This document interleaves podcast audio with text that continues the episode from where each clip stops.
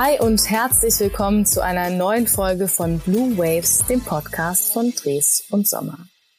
Gerade in den letzten Monaten, die geprägt waren durch eine weltweite Pandemie, wurde uns allen bewusst, dass Kliniken, Gesundheits- und Reha-Zentren zu den wichtigsten Einrichtungen zählen. Und das ist natürlich nur ein Aspekt, der einen Wandel im Gesundheitswesen notwendig macht. Hinzu kommt auch, dass viele Kliniken einem hohen Kosten- und Wettbewerbsdruck ausgesetzt sind und auch die Ansprüche der Nutzer an die Gebäude und den Patientenkomfort steigen. Was das ganz konkret für den Bau von Krankenhäusern bedeutet und welche Rolle virtuelle Planung in dem ganzen Prozess spielt, darüber spreche ich heute mit meinen Gästen Dr. Volker Bücher und Matthias Schmidt. Und damit herzlich willkommen nach Basel und nach Berlin. Schön, dass ihr dabei seid. Grüezi. Ein Hallo aus Berlin und vielen Dank für die Einladung. Sehr gerne. Volker, du bist ja promovierter Gesundheitsökonom und hast vor deiner Tätigkeit bei Dreso in Universitätskrankenhäusern in der Bauprojektentwicklung und Planung gearbeitet und warst sogar früher mal Krankenpfleger. Du hast dich also quasi komplett der Branche verschrieben, würde ich fast sagen. Wie würdest du dich denn losgelöst von dem ganzen, sagen wir mal, klassischen Vita-Thema in drei Worten beschreiben? In drei Worten? Oh wow.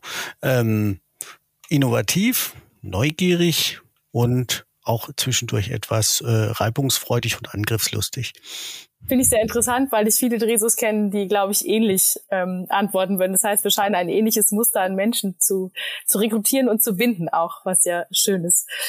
Matthias, du hast ein bisschen anderen Weg. Du bist von Hause aus Architekt und hast dich dann der Healthcare-Branche oder hast die Healthcare-Branche für dich entdeckt und leidest jetzt seit Oktober 2020 die Großprojekte im Geschäftsbereich Bau der Charité in Berlin. Und wenn ich richtig recherchiert habe, dann ist es deine so ein bisschen persönliche Mission, die Strategie 2030 Gesundheit neu denken aktiv mitzugestalten. Kannst du genauer erläutern, was für dich dahinter steht?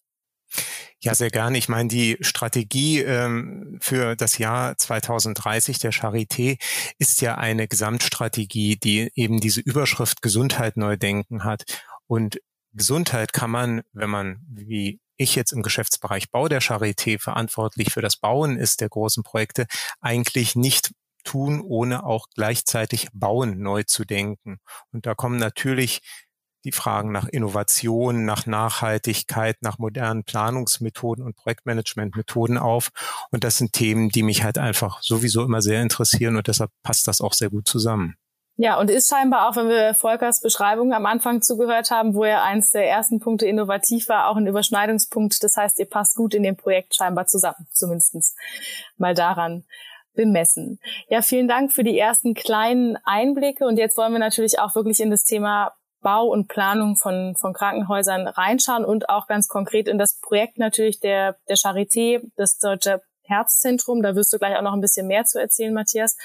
Was würdest du denn aber ganz allgemein sagen, sind so die Herausforderungen und Anforderungen, die es aktuell bei der Planung und dem Bau von Klinikimmobilien gibt, Matthias? Ich glaube, diese Herausforderungen, die sind bei allen Großprojekten dieselben und das sind die, dass wir in den letzten Jahren und Jahrzehnten eine immer größer werdende Anzahl an Projektbeteiligten, Planungsbeteiligten, Stakeholdern, Neudeutsch, in den Projekten haben, die wir zusammenbringen müssen, die mit ganz, ganz unterschiedlichen Anforderungen, Wünschen, Bedürfnissen auf diese Projekte zukommen. Und die Aufgabe letzten Endes äh, im Projektmanagement dieser Projekte besteht darin, all diese Interessen irgendwie miteinander auszugleichen und zu einem Ergebnis zu kommen, das eben nicht nur der kleinste gemeinsame Nenner ist, sondern irgendwo auch diese Qualität dann hat, auch ein herausragendes Projekt, ein herausragendes Ergebnis zu liefern. Da muss man dann eben auch Prioritäten setzen und das ist, glaube ich, die große Herausforderung ähm, bei dem Bau von Großprojekten ganz allgemein und im Gesundheitswesen im Besonderen. Das kann ich nur unterstreichen. Also ich mache es vielleicht mal plastisch an ein paar Zahlen mhm. von meinem letzten Projekt, wo ich noch auf der anderen Seite war, also nicht bei Dres und Sommer. Mhm. Ähm, dort hatte ich für den Neubau K2 im Universitätsspital in Basel 58 Projektgruppen zu koordinieren mit über 300 Planungsbeteiligten und das ist eine reine Nutzerebene. Das heißt, alle, man, man plant ja mit so einem Gebäude eines eines Großklinikums sozusagen wie eine kleine Stadt. Mhm. Mit all diesen Einwohnern muss man in irgendeiner Form reden. Damit man weiß, was man für die eigentlich richtig baut. Und dann hat man noch gar nicht die Patienten gefragt. Das kommt ja noch dazu. Die Frage ist, was macht man mit den Patientenbedürfnissen? Und dann wird es nochmal komplexer. Und das macht das Spannende an diesen Großbauten. Ja, also ich finde schön, dass ihr das spannend sagt. Ich glaube, manchmal ist es wahrscheinlich auch ein bisschen, jetzt mal ganz kess gesagt, Nerven aufreiben, könnte ich mir vorstellen. Ähm, ihr lacht schon beide. Jetzt sprecht ihr davon, wir sind noch gar nicht bei den Patienten. Was sind denn so, weil ich kenne natürlich so einen Krankenhausbetrieb jetzt gar nicht en Detail, was sind denn die konkreten Nutzergruppen, über die wir da sprechen? Also natürlich wahrscheinlich Pflege und Personal, Klinikleitung, Patienten war gerade schon. Was kommt noch hinzu? Ich meine, 58 hattest du vorhin gesagt, Volker. Was habe ich vergessen? Also, es kommt, ähm, also stellen wir uns mal als Organismus so ein Krankenhaus vor. Alles, was reingeht, muss irgendwie raus. Das heißt, es ist erstmal ein logistisches System. Ganz unabhängig, wer da drin überhaupt wohnt, muss es versorgt werden. Es müssen Waren reinkommen, es muss Energie rein, es muss alles wieder rauskommen, was da so als Abfall dann wieder abfällt und so weiter. Und in der Hinsicht ist so ein Bau eigentlich ein ganz großes Flusssystem. Wenn das Gebäude läuft, dann kommen Patienten, die kommen rein, dann kommen Mitarbeiter, die sich um die Patienten kümmern. In Universitätskliniken und wie bei der Charité kommen noch Forscher dazu. Da ist ja noch eine Anspruchsgruppe. Und dann braucht man alle Berufsgruppen, um so ein großes Krankenhaus sozusagen am Laufen zu halten. Das geht los, sage ich mal, Raumpflege in der Hinsicht Putzdienst, einfach Reinigungsdienst und das geht's gar nicht, weil Hygieneanforderungen sind riesig, mit bis hin zum Chefarzt, mit und bis hin zur Pflegeleitung, den ganzen anderen Therapien mit den unterstützenden Funktionen einer, einer Technik, die sich um die Technik kümmern. Also man hat wirklich ein ganzes Dorf da drin. Da würde ich noch ergänzen und ganz konkret äh, bezogen auf den Neubau des Deutschen Herzzentrums der Charité, den wir gerade machen, haben wir ja noch die große Herausforderung, dass dieses DHZC ja auch eine Neugründung ist, die sich zurzeit findet. Das heißt, hier finden sich die Herzmedizin der Charité und die Herzmedizin des äh, Deutschen Herzzentrums Berlin, was zurzeit noch eine eigene Stiftung ist, zusammen in einem neuen Gebäude. Das heißt, die ganze Nutzerschaft, die Volker gerade für seine Gebäude in einfacher Ausführung äh, beschrieben geschrieben hat, die habe ich hier in doppelter Ausführung, weil ich sie nämlich auf beiden Seiten habe. Das heißt, es gibt unglaublich viele Nutzergruppen, die ihr sozusagen ja ein Stück weit integrieren und harmonisieren müsst. Jetzt habt ihr beide davon gesprochen, dass euch Innovationen und Projektmanagement wichtig sind. Matthias, wie habt ihr denn quasi mit dem Wissen, dass es eben so viele Nutzerbedürfnisse, Ansprüche gibt, wie seid ihr das ganze Projekt angegangen? Also ich teaser schon mal so ein bisschen, VR wird eine Rolle spielen, ähm, aber was, was ist die Innovation, um dieses ganze Projekt mit den vielen Nutzern und mit diesen neuen Herausforderungen zu managen? Das gibt's auf vielerlei Ebenen im Projektmanagement. Das werden wir auch heute gar nicht alles anreißen können. Ähm, das fängt natürlich von der Konstellation äh, erstmal äh, rund um das Projekt mit Vorstand, Lenkungskreisen, Nutzer, Kernteams und so weiter an, die man erstmal organisieren muss. Ähm, das ist ein großer Aufwand natürlich. Aber ich glaube, das Allerwesentlichste und äh, mal ganz abgesehen von aller digitaler Technik, die man einsetzt, äh, ist es erstmal eine Teamarbeit. Ich mache das ja nicht alleine, äh, dieses Projekt, sondern äh, ich mache das zusammen mit einem tollen Team, was ich habe, wo es halt eben für jeden, indem es für jeden Bereich, für jede Aufgabe auch nochmal jemanden gibt, äh, die oder der sich darum kümmert. Und das fängt an von denjenigen, die sich um die eigentliche Projektleitung in der Planungs- und Ausführungsphase kümmern des Projektes, aber eben auch zum Beispiel eine Kollegin, die sich ausschließlich um das ganze Thema Nutzermanagement kümmert mhm. und eben diesen gesamten Nutzereinbindungsprozess überhaupt strukturiert. Und ich glaube, das ist auch einer der ganz wesentlichen Erfolgsfaktoren in dem Projekt. Und äh, die Kollegin ähm, hat halt eben auch, wie Volker, einen Hintergrund aus dem Krankenhausbereich und nicht so sehr aus dem baulichen Bereich, auch wenn das jetzt bei ihr auch ein Thema ist. Aber ähm, insofern, das hilft natürlich dann auch auf Augenhöhe zu kommunizieren und die Nutzer abzuholen, viel besser als ich, der auch zum Beispiel nur Architekt ist. Ich verstehe ja auch nur begrenzt, was da an Medizin oder anderen Themen im Gebäude passiert, auch wenn ich das schon ein paar Jahre mache. Ähm, da hat man natürlich einen ganz anderen Background und einen ganz anderen Zugang und kann auch viel gezielter Rückfragen stellen, Nachfragen, auch vor dem eigenen Erfahrungshintergrund formulieren. Und ich glaube, das ist ein ganz wesentlicher Faktor, wie man so ein Projekt strukturieren muss. Und dann kommen natürlich die vielen digitalen Werkzeuge und Hilfsmittel noch mit dazu. Und was für digitale Werkzeuge und Hilfsmittel setzt ihr jetzt ein, gerade so in der Planungsphase? Also die Planungsphase hat relativ konventionell begonnen, kann man sagen. Wir haben einen tollen Architekten gefunden. Das ist das Planungsbüro Werner Traxler Richter, die als Architekten äh, sich in einem konkurrierenden Verfahren erstmal ganz klassisch mit einem tollen Entwurf durchgesetzt haben mhm. und der dann erstmal die Grundlage für die ersten Abstimmungen mit den Nutzern gebildet hat. Und die sind ganz klassisch zweidimensional mit Skizzen mit, ja, mit Skizzen passiert, jetzt nicht wie früher mit äh, dickem Filzer auf Transparentpapier, da sind wir schon ein bisschen moderner gewesen. Da gab es dann den iPad und das iPad und den Stift da dran. Also das hat man dann schon ein bisschen digitaler gestaltet, aber klassisch das Sortieren der Funktionen der groben Raumbereiche im Gebäude, das erste Abstimmen mit den Nutzern über ein halbes, dreiviertel Jahr, das hat erstmal relativ klassisch stattgefunden. Und dann quasi im, im, im Übergang zu, zur, zur weiteren Vorplanung hat man dann angefangen, ein digitales Modell, ein sogenanntes BIM-Modell für das Gebäude jetzt aufzubauen, was auch noch wirklich in den Kinderschuhen auch jetzt noch steckt. Und das wiederum hat dann die Möglichkeit gegeben, eben auch mit äh, VR-Technologie dann die weiteren Nutzereinbindungen zu starten. Und das ist ja das, worum wir uns heute auch unterhalten wollen. Genau, jetzt VR und Nutzereinbindung. Also wenn ich an VR denke, sehe ich irgendwie erstmal alle im Wohnzimmer stehen mit so einer Brille und irgendein Spiel zocken. Ähm, jetzt gibt es natürlich darüber hinaus irgendwie ganz viele Entwicklungen. Ähm, Metaverse ist da ein Stichwort, gab es auch schon einen Podcast zu. Ähm, aber wie sah das ganz konkret bei euch dann im Projekt aus? Also was für einen Mehrwert hatte tatsächlich dieses Thema VR dann für die unterschiedlichen Gruppen, die beteiligt waren? Und muss ich mir dann wirklich vorstellen, dass es Workshops gab, wo unterschiedliche, weiß ich, Pflegepersonal und Klinikleitung und Planer und so weiter mit Brillen dastanden? Oder helft mir, mein Bild sozusagen zu vervollständigen?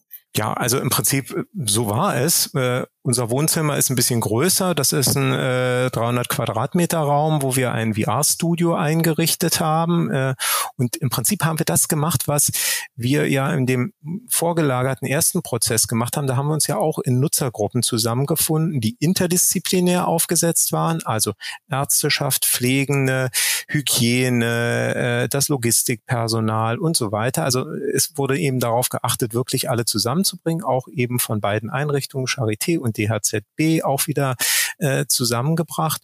Und genau mit diesen Nutzergruppen in etwas reduzierterer Form, einfach aufgrund der Technik, haben wir das jetzt auch in den äh, VR-Abstimmungen weitergeführt. Und äh, ja, wie das technisch funktioniert, beziehungsweise das kann sicherlich Volker auch am besten beschreiben.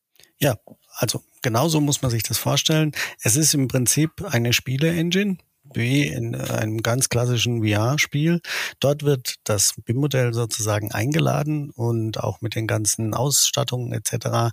wird sozusagen ein virtuell gebautes Gebäude erstellt und dann gehe ich mit, also wir sind meistens oder wir sind in der Regel zu dritt auf der Spielfläche und dann gehen wir in diese virtuelle Welt und tauchen in das Gebäude ein. Und das hat eine Zielsetzung. Also wir machen jetzt nicht Fangis und wir rennen da rum und suchen uns, sondern es sind in der Regel Prozesse, die Kernprozesse, die geprüft werden, ob der Platz ausreicht. Wenn ich zum Beispiel einen Patienten umlager von einem Bett auf eine Liege, komme ich mit der Liege um die Kurve. Und äh, so sind diese ganzen Situationen sehr realitätsnah, weil wenn man auf die klassische Planung geht, äh, Christian hat es richtig gesagt, ähm, in der Hinsicht hat man ein 2D Planungsversprechen, was der Planer macht. Man muss sich das vorstellen können. Man braucht eine unglaubliche Vorstellungskraft, um dort hineinzugehen, sich das virtuell vorzustellen, ohne dass man irgendwas sieht. Und dann sagt man, okay, ich habe es verstanden. Und das macht jeder Nutzer, ohne dass er jetzt sozusagen in der 3D-Welt unterwegs ist, für sich in einem eigenen Setting, nämlich da, wo er herkommt. Und jeder hat ein eigenes Planungsverständnis. Jetzt ziehen wir eine Brille auf, wir laufen in das Gebäude rein, wir sehen alles das Gleiche. Nämlich den Raum, wo das stattfindet, die Ausstattung, die da drin ist. Und dann wird aus diesem Planungsversprechen ein Planungserleben. Das Prozesserleben ist da. Und dann kann ich sagen, der Prozess funktioniert, wir können so bauen. So, ganz einfach mal. Dann grünen Haken dran. Dann gibt Sachen, funktioniert nicht, muss man umdenken. Hat man zwei Möglichkeiten. Müssen wir den Prozess verändern? Oder aber muss ich was am Bau verändern? Es ist ja nicht immer per se der Bau zuerst der schlechteste sozusagen, der angepasst werden muss. Eventuell hilft auch eine Überlegung, ob der Prozess der Zukunft sozusagen vielleicht anders aussehen muss als den, den ich kenne. Und so in diese zwei Richtungen läuft es dann. Das heißt eigentlich, wenn ich nochmal so dran denke, dass du vorhin am Anfang das Krankenhaus als Dorf beschrieben hast, habt ihr eigentlich so ein Computerspiel mit einem Krankenhausdorf gebaut, wo dann alle mal durchlaufen und gucken, ob es so passt. Jetzt habe ich mir gerade vorgestellt, du meinst am Anfang passt es dann, wenn ich irgendwie den Patienten mit dem äh, Bett so um die Ecke schiebe. Jetzt stelle ich mir irgendwie so eine Krankenpflegerin, Krankenpfleger vor, der so eine Brille aufhat. Wie war das denn für die? Also waren die da von vornherein irgendwie begeistert, weil sie dachten, cool, jetzt kann ich auch mal irgendwie das Gebäude vorher erleben? Oder gab es da auch skeptische Stimmen vielleicht, die gesagt haben, so, ich weiß nicht? Ja, es gibt's beides. Also viele haben noch gar keinen Kontakt gehabt überhaupt zu VR. Also überhaupt auch zu Computerspielen gar nicht affin. Ähm, was mache ich dann? Okay, ich ziehe die Brille auf und dann gibt's erstmal ein Warming-up. Zehn Minuten muss man sich ja da erstmal zurechtfinden. Man braucht so diese, ja, wie, wie wirkt der Raum auf mich und so. Und dann geht's relativ schnell. Und das Ziel ist als Moderator, wenn ich da auf der Spielfläche bin, ich muss den Spieltrieb wie, also wirklich wecken bei denen, die dabei sind. Dann habe ich gewonnen. Dann beginnen sie darüber nachzudenken, wie der Prozess laufen kann. Solange sie noch auf der Suche sind, was könnte man denn da machen und so weiter, dann wird es schwierig. Aber sobald der Spieltrieb entdeckt ist und entwickelt ist, dann wird es ein Selbstläufer und dann kann man dann auch wirklich in die Tiefe gehen und es kommen eine Fülle von Informationen in einer geballten Masse, die ich denke in einer klassischen Planungssitzung sozusagen gar nicht hochkämen um Volkers äh, Ausführungen zu ergänzen, also ich sage mal so, man muss das natürlich auch relativieren. Also wenn ich äh, ein Bett nicht mehr um die Ecke geschoben bekomme, dann ist es ein Planungsfehler und äh, dem, dafür brauche ich keine VR-Software, um das zu erkennen, beziehungsweise äh, wenn das, wir haben erfahrene Planer und da passiert das eigentlich nicht. Also es geht jetzt nicht um solch, in Anführungsstrichen, banale Fragestellungen, sondern es geht tatsächlich eher um das, was Volker auch gesagt hat, mal herauszukitzeln, ob tatsächlich, wenn etwas im Prozess umständlich mit langen Wegen verbunden oder irgendwo nicht stimmig erscheint, einfach die Frage zu stellen, liegt das jetzt wirklich am Gebäude oder liegt das an dem Prozess, der bislang vielleicht auch nicht gut lief und das eben auf beiden Seiten hinterfragen zu können. Dazu ist das sehr wertvoll, weil das kriegt man an einem 2D-Plan wiederum auch nur sehr schlecht hin. Mhm. Und ich glaube auch so dieses, die unterschiedlichen Nutzergruppen überhaupt mal zusammenzubringen, um solche Sachen auch in den Vordergrund zu heben, könnte ich mir jetzt vorstellen. Jetzt würde mich noch interessieren, wie war denn das Feedback von den Nutzern, mit denen ihr das gemacht habt? Ähm, also haben die jetzt alle hm, Juhu geschrien oder haben die alle gesagt, das ist auch total realistisch, weil ich, also ich erinnere mich noch wirklich an den Moment, wo ich das erste Mal so eine VR-Brille hatte. Und ich stand irgendwie, ich habe Höhenangst, sollte man dazu sagen, ähm, ich stand irgendwie virtuell auf so einer ja, höheren Sache, wo ich so runtergucken könnte. Und ich war wirklich erstaunt, wie realistisch es war. Also ich habe jetzt nicht Schweißausbrüche bekommen, aber ich hatte schon auf alle Fälle ein mulmiges Gefühl im Bauch. Und von daher, wie war das Feedback zu den Nutzern, was die, die Realität des Ganzen angeht? Also waren die auch überrascht, wie real es sich für sie anfühlt, schon in diesem neuen Gebäude zu sein? Ja und nein. Also es, es fühlt sich realistisch an im Sinne von, der Raumeindruck äh, führt natürlich auch gleich zu irgendwelchen äh, körperlichen und emotionalen Reaktionen, äh, gerade wenn man vielleicht zum Beispiel Höhenangst hat. Ja. Ähm, die Leute treten dann halt einfach nicht in den äh, leeren Luftraum äh, im Foyer oder machen mal den beherzten Schritt äh, aus dem Fenster raus oder so, auch wenn sie wissen, da kann eigentlich nichts passieren. Also das ist natürlich schon, der Realismusgrad ist insofern hoch, da diese äh, Reaktionen hervorruft. Mhm. Andererseits muss man aber auch ganz ehrlich sagen, wenn man es mal ein bisschen mit einem distanzierten Blick sieht, ist der Realismusgehalt des Modells selber erstaunlich gering und es funktioniert trotzdem. Es ist wirklich sehr, sehr, sehr reduziert, gerade in so einer frühen Planungsphase, wo der Planer ja eigentlich noch gar nicht ein so detailliertes Modell liefern kann. Und es funktioniert halt eben trotzdem und trotzdem ist das Feedback gut und das ist auch so ein bisschen das Erstaunliche. Ich hätte erwartet, dass da mehr Kritik quasi zu diesem, zu diesem sehr einfachen Modellierungsgrad im Modell kommt, wo man sagt, das ist doch alles gar nicht, das, das, da sehe ich noch keine Türen, Fenster richtig, mhm. es fehlt eine Maßstäblichkeit und so weiter. Also, aber das kam gar nicht. Und negatives Feedback haben wir bislang noch nicht bekommen, dass jemand gesagt hätte, das wäre überflüssig gewesen oder verlorene Zeit oder hätte gar nichts gebracht. Es gab auch nur ganz selten Leute, die es überhaupt nicht durchstehen konnten und äh, jetzt sagen wir mal, wo, wo der Körper rebelliert hat, gibt es zwar auch mal, aber es gibt auch einige, die werden wir wahrscheinlich nie äh, dahin bekommen, dass sie die VR-Brille aufsetzen, aus welchen Gründen auch immer. Volker, du nix. Unterstütze ich, ja. Also ich mache das ja jetzt seit dreieinhalb Jahren mhm. und ähm, aus der Erfahrung heraus gibt es eigentlich keine großen negativen Feedbacks, aber es gibt wirklich körperliche Wahrnehmungen in dem Sinne, man wird seekrank. Also ich kann die mhm, Brille nicht Diese Motion Sickness ja, genau. Ne? Mhm.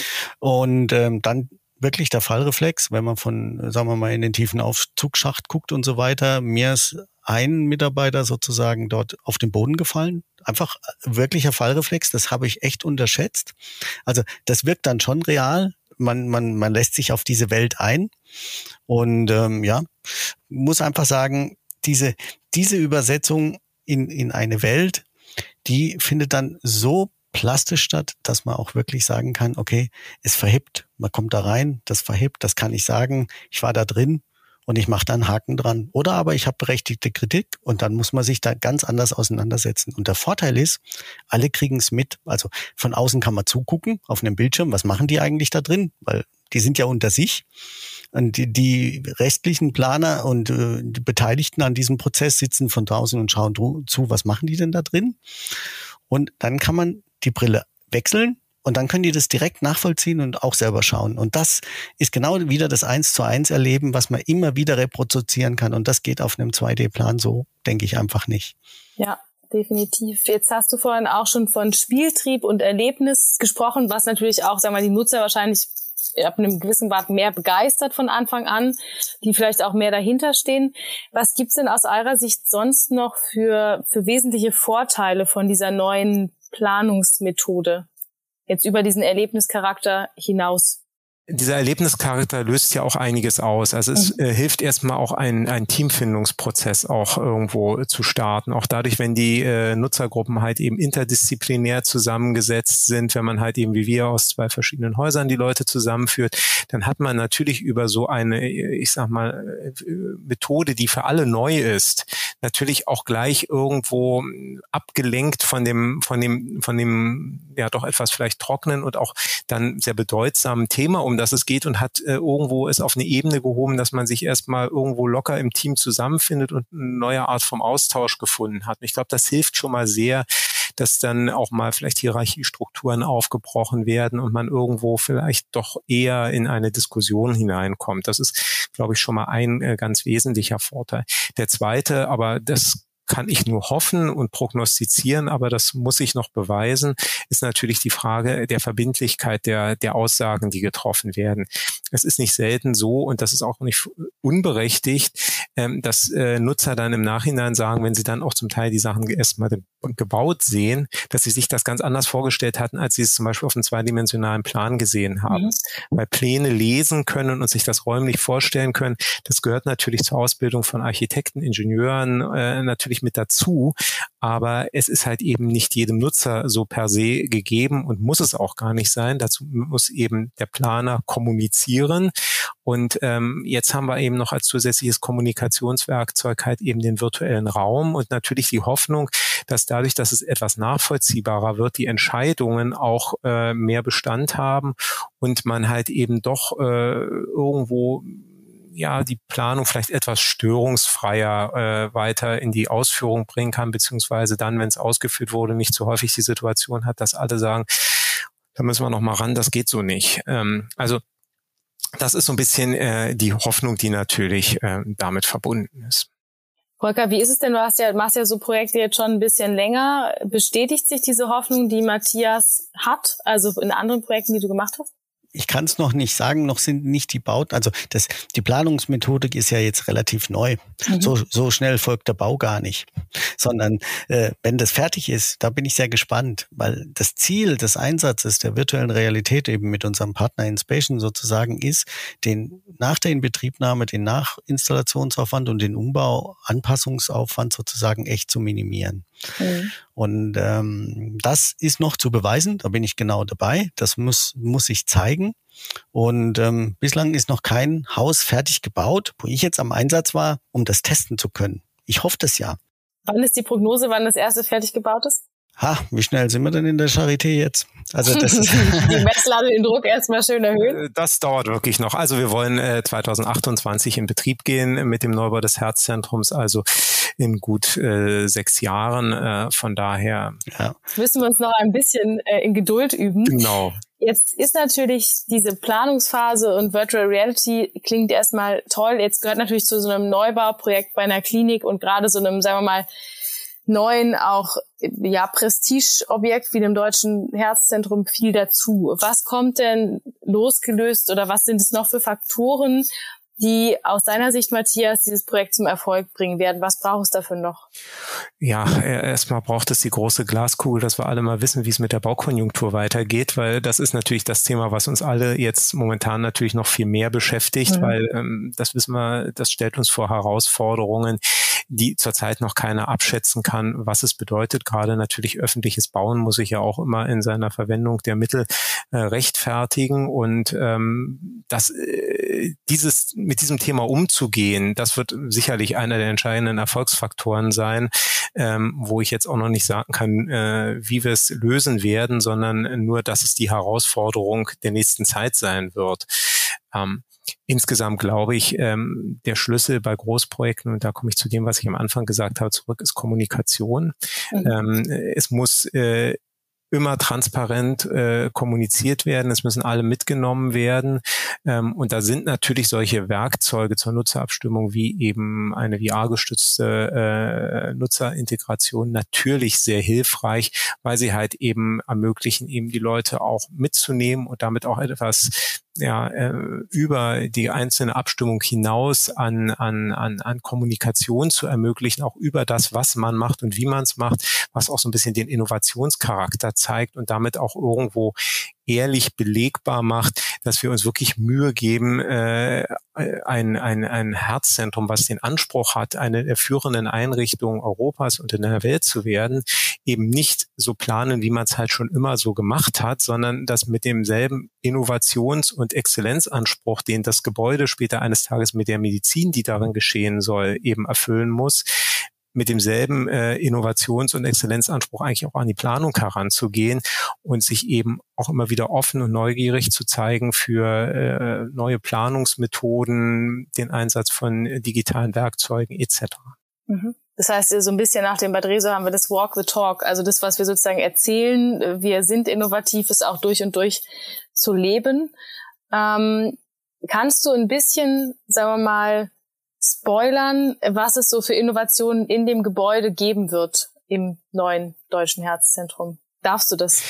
Also ich werde jetzt natürlich wenig sagen können, auch über die ganzen medizinischen Innovationen, mhm. ähm, weil letzten Endes äh, auch vieles von dem, was dort in dem Gebäude passieren wird, für uns ja auch unbekannt ist, selbst für die Nutzer unbekannt ist. Und das ist, glaube ich, die ganz große Herausforderung. Eigentlich geht es gar nicht so sehr darum, jetzt irgendwo ein, ein High-End-Gebäude zu konzipieren, von dem wir heute schon wüssten, was dann in sechs Jahren da drin passieren wird, sondern es geht eigentlich vielmehr darum, ein Gebäude heute zu planen, was es ermöglicht, in sechs Jahren das, was wir heute noch gar nicht wissen, was an Innovationen in der Zwischenzeit passiert, dann integriert zu haben und das eben auch in einem universitären Anspruch. Das heißt, es ist ja nicht nur ein Anwenden von äh, Technologie oder von medizinischer Forschung und Innovation, sondern es ist eben das, die Teilhabe daran, auch das Gebäude muss ja Forschung und Innovation erzeugen selber und natürlich auch mit dem Anspruch der Charité eben auch da wiederum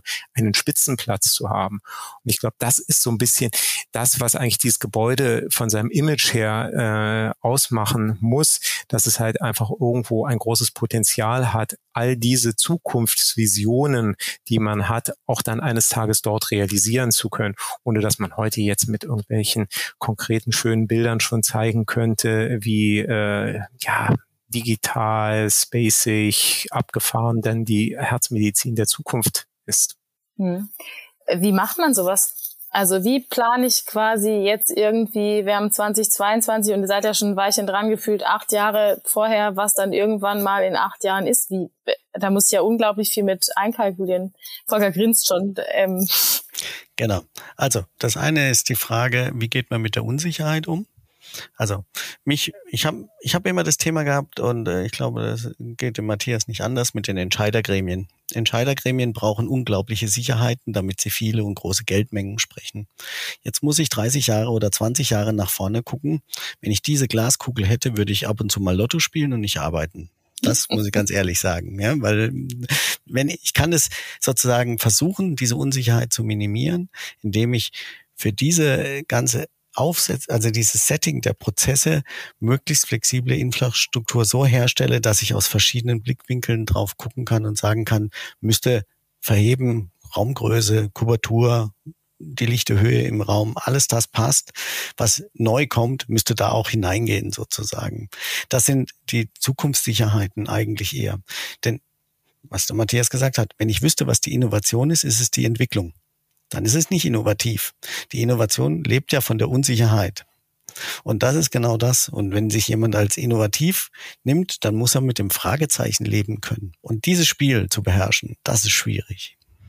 Matthias, was würdest du denn sagen, was wird sich, wenn wir jetzt mal in 2028 denken, das Gebäude ist fertig, was wird sich im Vergleich zu vielleicht bestehenden Gebäuden für die Nutzer am meisten verändert haben? Also wo werden sie den, den größten Unterschied merken?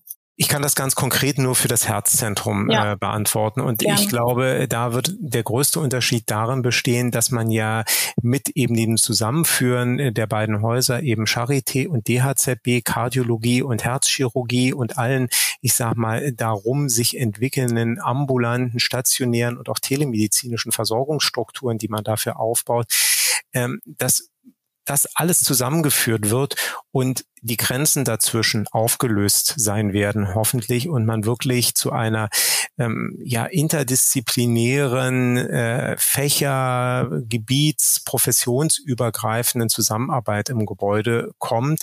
Ähm, und dieses Gebäude, was wir errichten, eben das ermöglicht, weil es halt eben so unglaublich viel an, an, an Nutzungsmöglichkeiten und Potenzial auf engem Raum zusammenbringt.